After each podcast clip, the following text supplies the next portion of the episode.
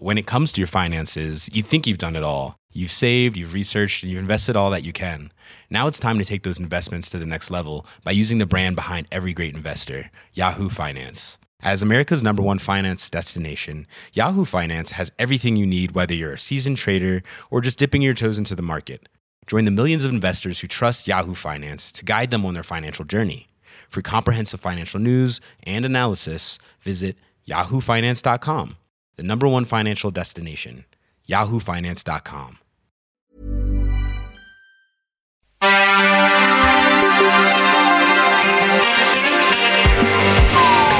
Bienvenue dans Next Episode, votre podcast consacré aux séries télé tous les mardis à 19h sur Séance Radio et partout, tout le temps sur Internet à retrouver à la demande sur vos applications favorites Apple Podcast, SoundCloud, Podcast Addict. Pardon. Ici, on débriefera souvent, on analysera éventuellement, on s'écharpera évidemment, mais tout ceci dans le respect du produit. Ma gauche, le chant d'Addict se revendiquant comme tel, euh, Ronan Crow. À ma droite, le doppelganger d'Eleven dans Stranger Things, Romain Burel. Bonjour, messieurs. Salut. Bonjour. Ce sera euh, de pire en pire pour les présentations, tant que vous le sachiez. Au menu du jour, le retour de l'excellente, oui, j'ai choisi mon camp, série politique de Canal+, Baron Noir, une saison 2 signée Eric Benzekri, Jean-Baptiste Delafont. On se met en marche juste après l'info du jour. Détails sur ce qui s'annonce à mon humble avis comme l'une des séries les plus excitantes de l'année. Truth Seekers, c'est son titre, les aventures de trois personnes qui font équipe pour enquêter sur des événements paranormaux. Et si attend il y a, c'est qu'à l'origine de ce projet, on trouve Simon Pegg et Nick Frost, le duo britannique magique à l'origine de Shaun of the Dead, Hot Fuzz ou Le Dernier Pub avant la fin du monde. Science-fiction et rigolade, chaque épisode de Truth Seekers aura une intrigue paranormale différente et bouclée à la fin de l'épisode. Bientôt une réponse différente au dilemme Where does something strange in your neighborhood, who you gonna call? On peut se voir vite? C'est trop risqué là, si on nous voit ensemble, c'est fini pour moi. On fait comment alors? Je t'ai rien promis, Philippe. De toute façon, toi et moi, on n'a plus le droit que de discuter, non? Coucou papa Alors, Londres, ça va? C'est quoi ce bruit? Non, c'est rien, c'est rien. Vous savez ce que c'est de vivre avec ça? C'est pas moi qui ai fixé le montant de votre caution, 60 000 euros, monsieur. hein. Je n'ai pas peur d'être une républicaine. Je n'ai pas peur de vous. Depuis que je suis sorti de tôle, j'ai qu'une idée en tête. Refaire l'union de la gauche pour qu'Amélie soit forte face au Front National. Je te donne ma vision, mon avis, mes idées, et après, c'est toi qui agis. Le PS peut plus rien faire sans toi. C'est ton moment. Le baron noir, c'est Philippe Rigvart, c'est Cadmerade, ex-député du Nord, fin politicien roublard, envoyé faire un détour par la case prison à la fin de la saison 1. Malversation quand tu nous tiens. Après avoir purgé sa peine, il est donc inéligible. Pas de quoi lui faire arrêter la politique et ses intrigues. Il devient l'artisan de la victoire, puis conseiller de l'ombre d'Amélie de Randeux. C'est comme ça qu'il faut le dire. Présidente de la République, pas franchement un long fleuve tranquille. PS, ton univers impitoyable. Une saison 2 100% politique vous a-t-elle convaincu de voter pour elle, messieurs? Euh, ouais, ouais, vraiment. euh, je, je pense que c'était un vrai défi de revenir en saison 2. C'est-à-dire que, pour le coup, euh, on, on comprenait bien évidemment qu'il y aurait une suite à cette histoire, mais euh, le Baron Noir aurait pu être une mini-série, c'est-à-dire euh, un portrait de l'implosion du PS et, et une, sorte de doc- docu-fiction autour de la politique française des années 2010. Et là, je trouve qu'ils font un, un bond en avant, c'est qu'on est passé finalement d'une fiction sur la politique à de la politique fiction. C'est-à-dire qu'ils ont réussi en fait à jouer la carte euh, de la surprise, euh, d'imaginer des choses. Ce qui est drôle, c'est que la série a été écrite, on le sait, euh, à partir de, de janvier 2016. Et donc, euh, en gros, ils ont quasiment annoncé ce qui allait se passer. C'est-à-dire que on a l'impression en fait qu'ils ont tellement collé à l'actualité que euh, en fait c'est une série opportuniste. Et en fait, ce qui est plus intéressant que ça, et ce qui est plus malin, c'est qu'en fait il y a une intuition. Alors noyé, on verra euh, dans des choses qui sont à mon niveau peut-être moins précises, mais il y a une espèce d'intuition, un fil ténu dans cette saison 2 qui donne un miroir euh, grossissant de la France qui est assez intéressant. Vous parlez de politique fiction, de fiction politique, parce que c'est une femme qui est présidente en fait. Ça Vous déjà. n'êtes qu'un infâme phallocrate. Évidemment, mais surtout une, une, euh, une politique fiction dans le sens où ce que ça raconte, à mon, à mon avis, s'éloigne de plus en plus euh, de la vision euh, réelle et réaliste qu'était la saison 1. Romain, convaincu aussi. Moi, j'ai plutôt aimé. J'ai plutôt aimé. J'ai plus de réserve quand même. J'ai, je- enfin, je- vraiment, je trouve que bon, la, sa- la saison est vraiment bien écrite. Euh, effectivement, il y a énormément de politique. Moi, ce sera mon premier point noir, c'est que quand même, en fait, c'est, il y a plus beaucoup d'humains. Quoi. On parle énormément de politique. Ces gens-là n'ont plus de vie privée. Et plus de vie privée, c'est- très dur au niveau de Mm. l'architecture des personnages, d'arriver à, à- à nous intéresser. Si à un moment donné, euh, la vie ou la mort du parti euh, du parti socialiste ne vous intéresse pas, ça va être compliqué pour vous de regarder cette politique. C'est même assez indigeste, je trouve. Comparé à la saison 1 où effectivement on était plus sur les, les affaires, etc. Et mais où il y avait il y avait de la vie privée, il y avait un petit peu d'affect, il y avait un peu plus euh, euh, d'histoire de fesses aussi. Et, voilà, ça qui te manque. Mais c'est ça. Bah, de l'humain en fait, quoi. Je de la trouve que- fesse. euh, Dis-le, de la fesse. Ouais, ouais, de le... la fesse c'est humain aussi. Donc, mais voilà, je trouve que c'est ça qui manque un petit peu dans cette, dans cette série-là. Et en même temps, je suis à peu près persuadé que cette catégorie de, du personnel politique euh, en a absolument rien à foutre de son entourage et peut très facilement, euh, euh, voilà, jeter tout son, tout son, toute son énergie, absolument toute son énergie, énergie dans, dans sa vie, euh, dans sa vie politique. Je trouve qu'ils deviennent vraiment des personnages plus grands que la vie. C'est-à-dire que dans la première saison, on avait quand même euh, déjà une première idée qui était quand même très forte, c'était que ça ne se passait quasiment pas à Paris et qu'on racontait aussi la politique en région, ce que ça signifiait, l'importance que ça avait. Là, il y a du Nord. Et voilà, il y a quand même une grande partie euh, de la série qui se passe à Paris. Et surtout, les personnages sont devenus presque des espèces de personnages shakespeariens, complètement cinglés. Tu faisais très très bien Anna Mouglalis euh, en Ouais, je te présidente remercie. en présidente de la République. Mais Anna Mouglalis, elle est parfois à la limite euh, de, de la méchante dans V. Vous vous souvenez cette série V sur les lézards? Elle parle, il y a des moments et on se dit, oh, en fait, c'est un- c'est c'est- c'est une reptilienne qui, qui s'est Elle parle, elle fume. elle- voilà, mais, Elle mais en même temps, fume. je trouve ça très audacieux de leur part, c'est-à-dire de pousser les curseurs, parce qu'en fait, en poussant vraiment au maximum la fiction, en poussant l'outrance, en poussant le fait que Philippe Rigvart, c'est une sorte de, de Lao Tzu, c'est-à-dire de espèce de personnage à la fois très sage et qui très stratège, euh, mais il y a un truc, il, il se passe un truc en fait. Alors de la haute, je veux bien, mais qui parle comme euh, Audiard, quoi, parce Bah, que c'est c'est, ça. Il- enfin, il y a, il y a une réplique euh, à la Audiard toutes les deux secondes, et moi c'est aussi ça qui m'a un petit peu déçu, c'est, c'est- ça, ça me fatigue un peu, j'ai l'impression de regarder un peu un, un stand-up sur la politique, et à un moment donné ça fatigue euh, vraiment les oreilles, quoi. Je comprends ce que tu veux dire en parlant d'une série assez sèche finalement, puisqu'on a effectivement vidé euh, toute la série de sa On a enlevé les substance fesses, on a enlevé les humaine, fesses. émotionnelle, Mm. etc. Mais en fait, c'est des, des personnages qui sont complètement dédiés à ce qu'ils font. Et c'est une série qui est quand même axée sur le verbe. Est-ce qu'une série avec juste du verbe, ça suffit à faire une bonne série? Parce ce qui est fort, c'est que c'est un western politique, en fait. Ce qui n'est un truc qui n'existait pas. C'est-à-dire qu'en fait, c'est des personnages qui s'affrontent, c'est presque duel à hockey choral, sauf que leur duel fonctionne sur le langage, sur le mot, sur l'utilisation d'un mot. Ça, c'est très fort de raconter ça. Euh, évidemment qu'on pense à Aaron Sorkin et on pense à la, à la Maison Blanche. Walk and talk Exactement, walk and talk. Alors là, c'est walk, bois un café and talk. C'est-à-dire que Walk, smoke and talk aussi. c'est ça. ça marche. c'est-à-dire qu'il y, a- il y a des effets, il y a une espèce de, de, espèce de café qui est euh, le, QG du personnage qui est très artificiel. Mais moi, en fait, ce qui me plaît vraiment dans cette saison 2, c'est que l'artificialité, qui est assez dérangeante au début, devient une sorte de force de la série parce qu'on comprend qu'ils sortent du réalisme. En fait, ils sont empêtrés par la politique et par la politique réelle. C'est un peu comme les, États-Unis avec Trump, c'est-à-dire comment faire une fiction politique alors que la politique réelle est déjà devenue une fiction. Je sais pas si on me suit là. Ça, je trouve que c'est le principal problème de, entre guillemets de cette, cette saison-là, c'est que juste ils ont un peu la- le même souci que House of Cards avec la saison 4. C'est-à-dire à partir du moment où Donald Trump arrive, qui est un personnage complètement disruptif, qui arrive dans la vie politique, ça marche moins. Bah oui. Et là, après les élections présidentielles, après euh, l'explosion euh, atomique euh, des partis politiques, après l'affaire Fillon, après la mort clinique du PS, et toutes ces choses-là nous semblent moins intéressantes, je trouve en Ouais. tout cas. Notons quoi Qu'est-ce qui finalement qu'est-ce qui change? C'est bon le fait que ce soit une femme qui soit présidente.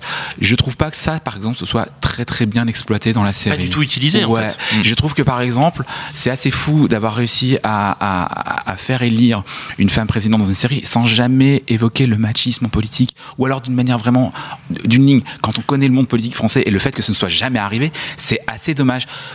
C'est écrit par deux hommes aussi. Alors hein. oui, bon, alors je voulais pas leur faire ce reproche-là, Ouais, mais j'y ai pensé très non fortement. Non, de- mais, mais, mais ça au- aussi, ça apporte de, de l'eau au moulin de gens qui disent l'inclusion et le questionnement de l'inclusion dans l'écriture vient aussi d'un changement de perspective. Je pense que eux-mêmes ne se rendent pas compte qu'effectivement, dans la perception qu'on a de la série, et ben, c'est marrant parce a, la série a donc été diffusée hier, les premiers épisodes, et euh, Élise Lucet a tweeté en disant. Voilà, je les ai ici, Ah, je bah, les ai notés. Ah, La seule chose que les scénaristes de Baron Noir aient écrite et qui ne soit pas vérifiée, c'est qu'une femme soit élue présidente de la République. Tweet d'aujourd'hui, réponse de Ségolène Royal. Voilà. En effet, trois petits points. elle a un sens de la punchline, Ségolène Royal.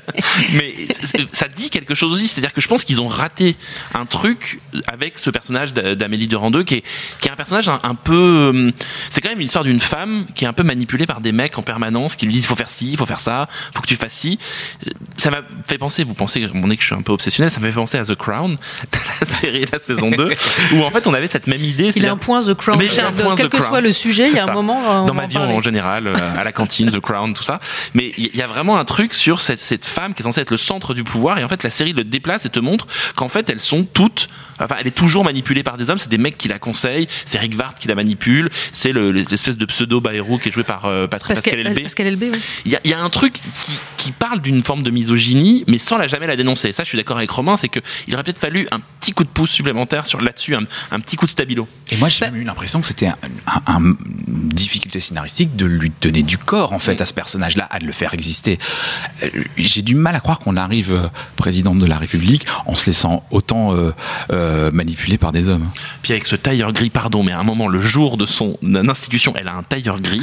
Moi, ça m'a choqué. Je me suis dit non, Pourquoi? Parce qu'il est moche ce tailleur gris. Ah oui, d'accord. et que, ça- et que ça- on- elle, arrive à Pas sur une analyse. euh, Si, si, une, une- une- Ouais. une- c'est-à-dire qu'on on sent que la série ne veut pas la féminiser au maximum. C'est-à-dire qu'on a Anna Mouglali, qui est quand même une femme extrêmement sensuelle, et en même temps, il y a tout un jeu où elle n'est jamais, elle est, elle est, elle est sensuelle et féminisée dans les scènes privées, mais en même temps, dans la représentation, on sent qu'ils ont un problème avec, ils ne, ils ne questionnent pas ça. Alors, moi, je suis pas d'accord avec vous euh, là-dessus. C'est bien dommage. Que euh, je trouve que le fait de ne pas souligner le machisme en politique, c'est plutôt une- un témoignage de. de- je pense qu'ils créditent leurs téléspectateurs d'un peu plus d'intelligence. C'est-à-dire qu'on n'a pas besoin de le surligner, c'est montré en fait. On le Oui, voit qu'elle se fait que- manipuler par cette bande de bonhommes. On Ça le marche pas que- parce qu'ils ont, ils sont d'une violence extrême entre eux en permanence, tout le temps dans, dans la vulgarité, euh, Mm. voire l'obscénité. Ils se traitent de tous les noms en permanence, etc. Et dès que c'est, et, et par contre. Le, le personnage féminin n'est jamais attaqué là-dessus, Mm. jamais en. euh, Enfin voilà, il y a une espèce de, Mais parce de qu'elle est déférence vis-à-vis est d'elle. élue maintenant, elle n'est plus en campagne. oui, mais les épisodes justement qui amènent à son élection, il y a toutes ces scènes autour de la piscine. Il y a une espèce de truc un peu pseudo thriller érotique. Ils se retrouvent dans la piscine, ils parlent. Et à un moment, je me suis dit mais où ils vont? Et en même temps, ce qui est intéressant, c'est que le personnage d'Amélie de Randeux, en fait, elle est beaucoup plus trouble que ça, parce qu'on sent qu'elle utilise un pouvoir qu'elle a sur Philippe Rigvart, mais en même temps, ça va pas plus loin que ça. On l'a vu dans la saison 1. Mais voilà, mais c'est pas un personnage qui est non plus 100% archi-clean. non, mais je trouve que ça manque de, ça, manque d'une petite touche supplémentaire qui aurait rendu ça un peu plus polémique, en fait. On sent que là, ce qui les intéresse, c'est de, de s'amuser avec les codes de la fiction française, de la fiction politique, la manière dont les personnages parlent, effectivement, comme dit Romain, une espèce de surécriture un peu à la Audiard pour la réalité, mais qu'en fait, le point qui aurait été le plus fiction, c'est-à-dire effectivement, cette femme élue présidente de la République, ça, ça les intéresse pas. C'est une histoire de mec, en fait. Alors, puisqu'on parle du verbe, celui qui en a quand même le plus à apprendre, à déclamer, euh, c'est Cadmerade dans le rôle titre.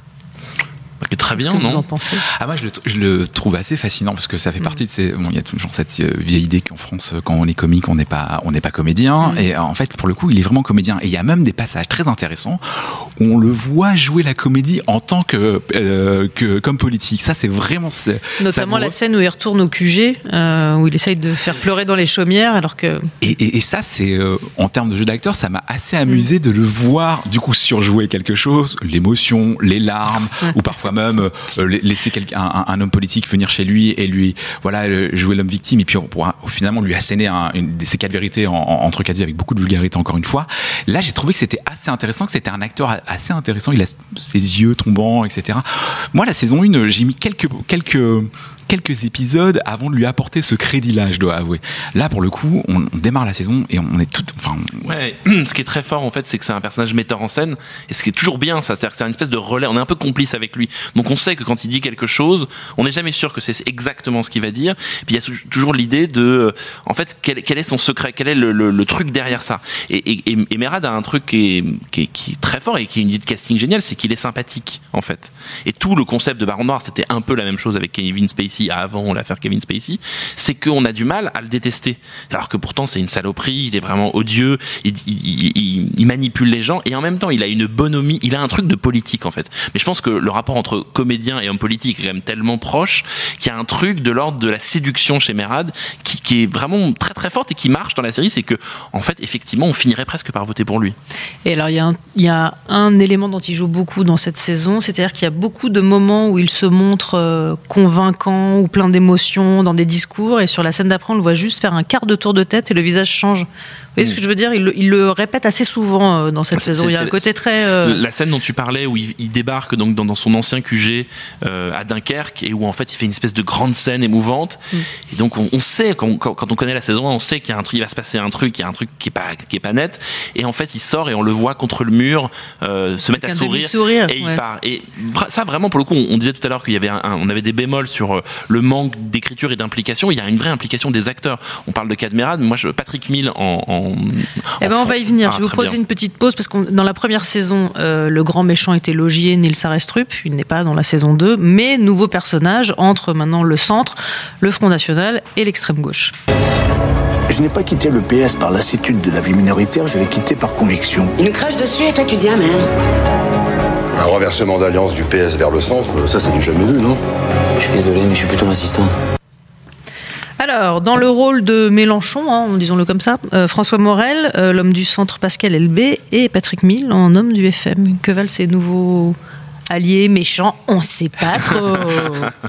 Il y a un côté effectivement miroir, euh, mais qui, qui est un peu un, un côté bébête show, quoi. C'est-à-dire qu'on les voit et on- oui, je fais des références des années 80. Vous me regardez euh, avec mépris, mais Je n'étais pas né, moi. Donc je- mais si vous voulez qu'on joue à ça, euh, moi je n'étais vraiment pas né. Mais euh, l'idée qui est intéressante, c'est c'est qu'en fait c'est des miroirs, mais c'est pas vraiment eux. C'est-à-dire que effectivement François Morel imite une forme de Mélenchon, mais La verve de Morel, Sauf quand que- même penser au discours de Sauf que, Mélenchon. sauf que ça dépasse ça. C'est-à-dire qu'en fait, ils arrivent à créer des personnages. Je pense vraiment à Patrick Mill. il- leur idée est assez forte parce que il était évident d'aller chercher, je sais pas, une espèce de, comme Catherine Jacob l'avait joué au cinéma, euh, une espèce de sosie de Marine Le Pen. Ils choisissent donc Patrick Mill, qui est vraiment très convaincant, très inquiétant, et qui a cette capacité, à mon avis, de jouer la séduction du Front National, no- notamment dans, le- dans le début. Il y a toute une scène dans la première épisode autour du débat euh, entre Amélie Durand-Deux et donc euh, ce candidat du Front National.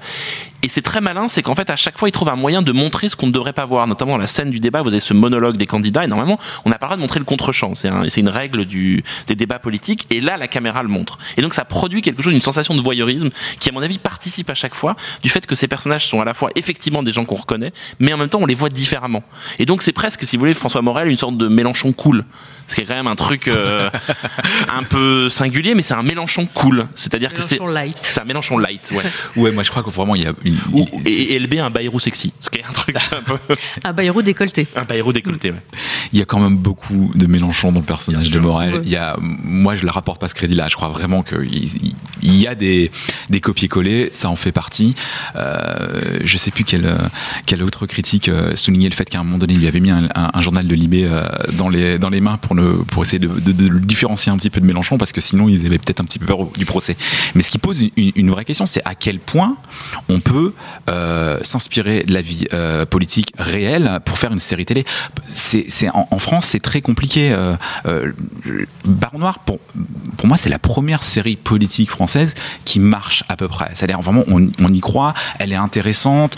Euh, les subterfuges sont d'utiliser les vrais noms des partis politiques, ce qui en général était un vrai tabou, et les vrais médias. Ce qui là me pose un peu plus de problèmes parce que les journalistes euh, en question sont rarement de bons acteurs et que là parfois on n'y croit pas beaucoup quand Et même. l'Emmy Award va à Patrick Patrick Cohen Cohen, dans la scène du, du- de C'est à vous. Ah bah moi je vote Ah pour bon. lui. Ah bah alors là c'est bluffé. Ah, moi je l'ai prescrit Bleu- 5 saisons à, au cours Florent en urgence parce que ça va pas du tout quoi mais mais, mais c'était assez à- à- Faisons les malins et qu'on nous mette. euh, non, qu'on fasse pas surtout pas ça. Je suis pas sûr qu'on ferait beaucoup mieux en fait. euh, dans un comédien, c'est un. mais sinon je crois que ça va être c'est compliqué. autre chose. ouais.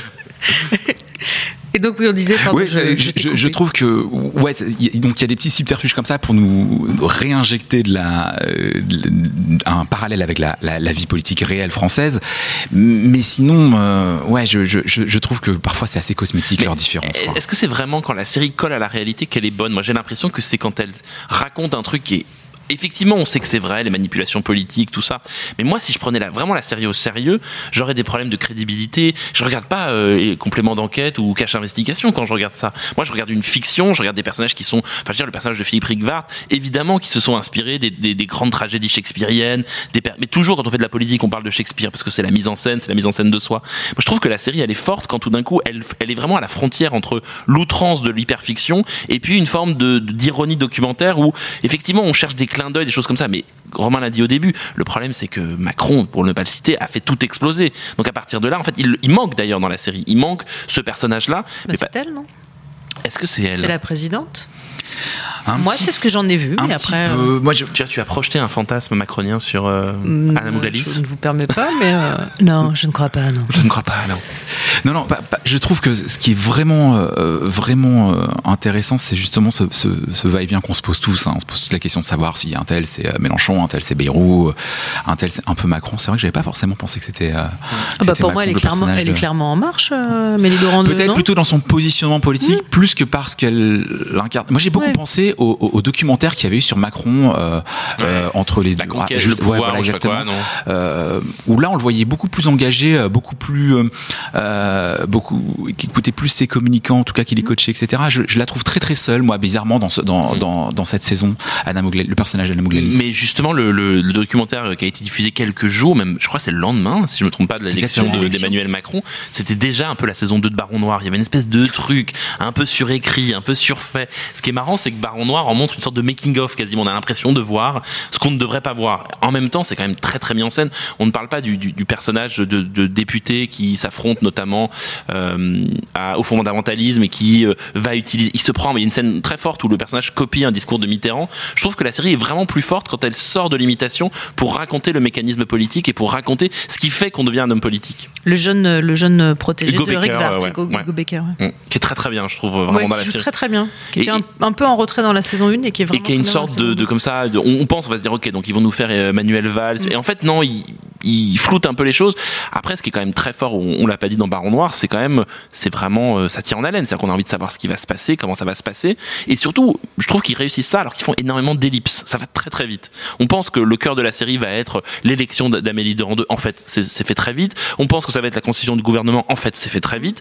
Donc il y a une accélération et ce qui donne une respiration à mon avis à cette saison 2 En dehors des scènes de dîner avec des journalistes qui jouent mal, qu'est-ce que vous pensez des, des- des collisions entre le- la fiction et certains événements de la réalité? Il est quand même question de terrorisme aussi dans cette, Ouais. euh, Moi, c'est la partie cette qui saison me 2. pose le plus de problèmes. Je, je- je- déjà parce Elle a que à gérer ça. elle a à gérer ça et puis surtout ça fictionnalise autour de ça. C'est-à-dire Mm. qu'on a, on voit une espèce de red room où on, on voit la menace terroriste. Évidemment que c'est intéressant d'en parler.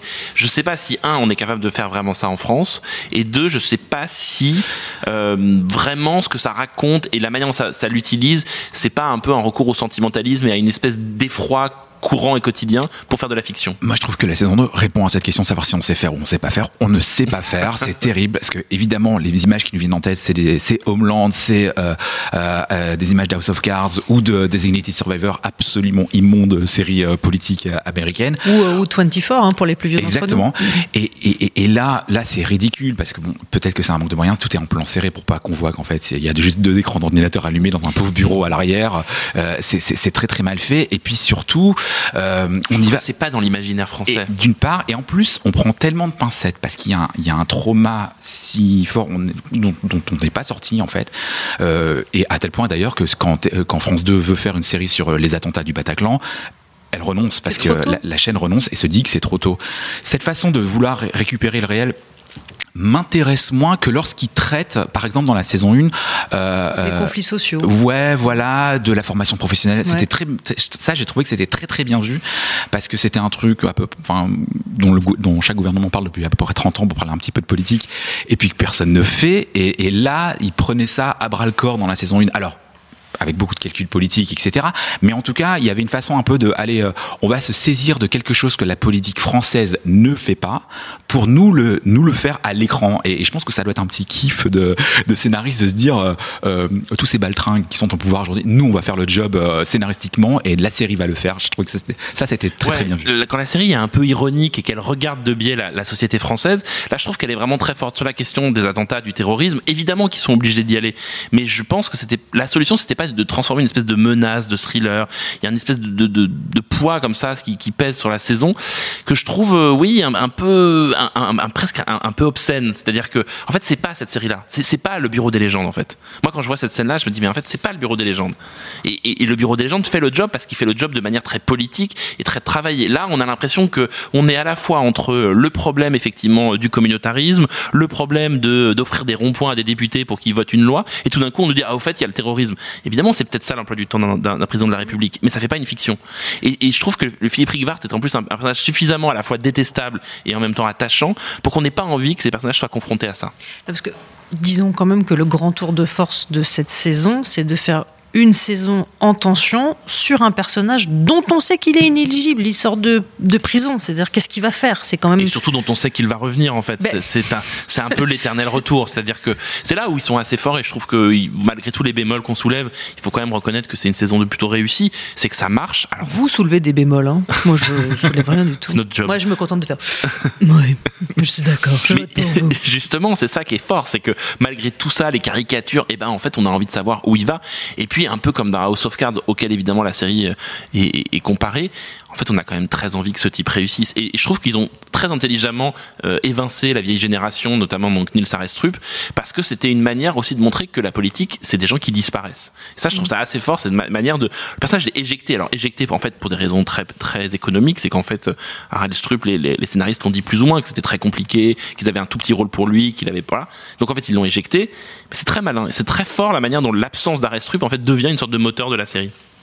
Si je vous demande maintenant, messieurs, puisqu'on en a terminé avec Baron Noir saison 2, une recommandation.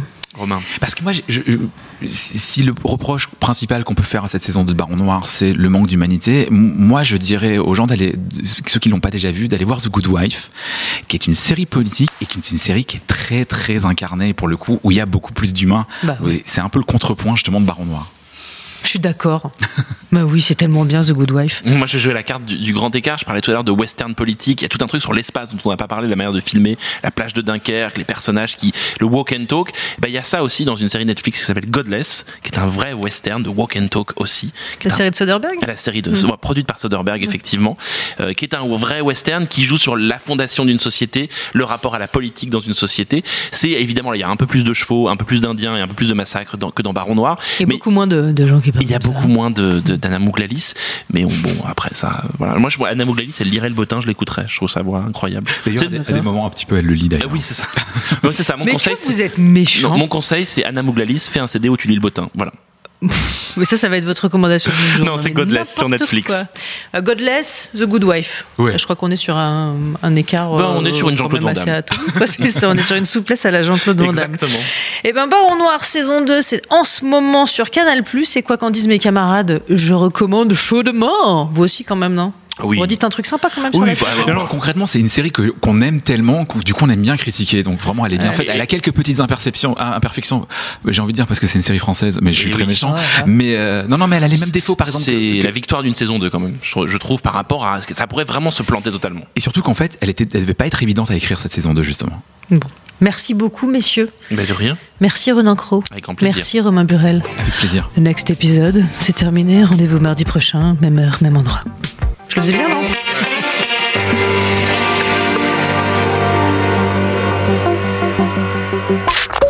Tous les premiers lundis du mois à 19h sur Séance Radio, retrouvez Flashback. Patrick Brion, bonjour. Bonjour. Merci euh, encore une fois infiniment d'être avec nous dans Flashback. Avec Antoine Cyr et Antoine Julien. Mais cette dimension euh, crépusculaire en fait un film absolument euh, incontournable. Pour tout connaître de l'actualité des grands classiques du 7e art. Henri-Georges Clouzot, la légende noire du cinéma français, est à l'honneur à travers la ressortie de l'intégrale de ses films en salle. Un rendez-vous à retrouver également sur toutes les applications podcast. Je ne sais pas si vous rendez compte de l'aspect grandiose du mélange.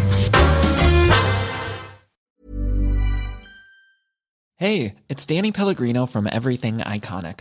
Ready to upgrade your style game without blowing your budget? Check out Quince. They've got all the good stuff shirts and polos, activewear, and fine leather goods, all at 50 to 80% less than other high end brands.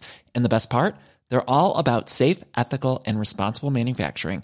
Get that luxury vibe without the luxury price tag. Hit up quince.com slash upgrade for free shipping and 365 day returns on your next order. That's quince.com slash upgrade.